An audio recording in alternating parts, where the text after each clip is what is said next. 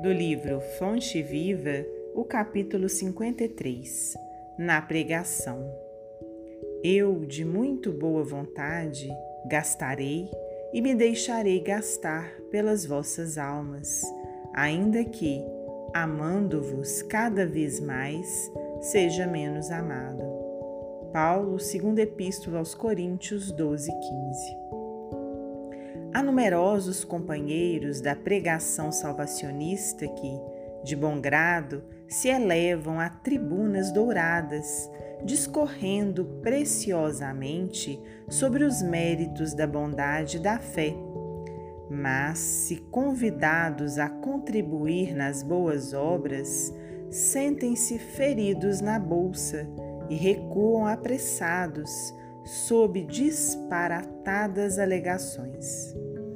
Impedimentos mil lhes proíbem o exercício da caridade e afastam-se para diferentes setores em que a boa doutrina lhes não constitua incômodo à vida calma.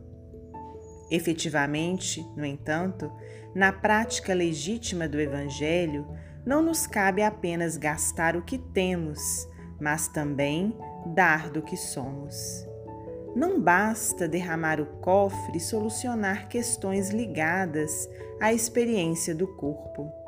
É imprescindível darmos-nos com o suor da colaboração e do esforço espontâneo na solidariedade, para atender substancialmente às nossas obrigações primárias à frente do Cristo.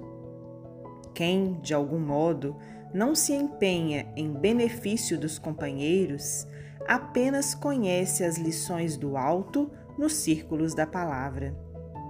Muita gente espera o amor alheio, a fim de amar, quando tal atitude somente significa dilação nos empreendimentos que nos competem.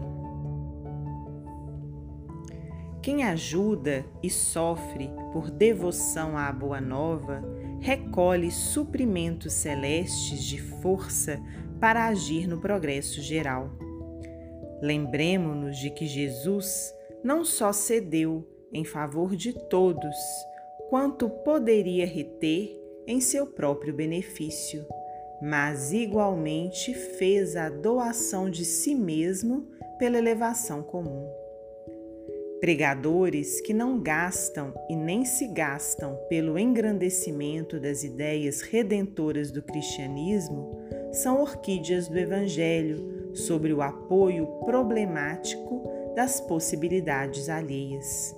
Mas aquele que ensina e exemplifica, aprendendo a sacrificar-se pelo erguimento de todos, é a árvore robusta do eterno bem manifestando o Senhor no solo rico da verdadeira fraternidade. Emmanuel, psicografia de Francisco Cândido Xavier.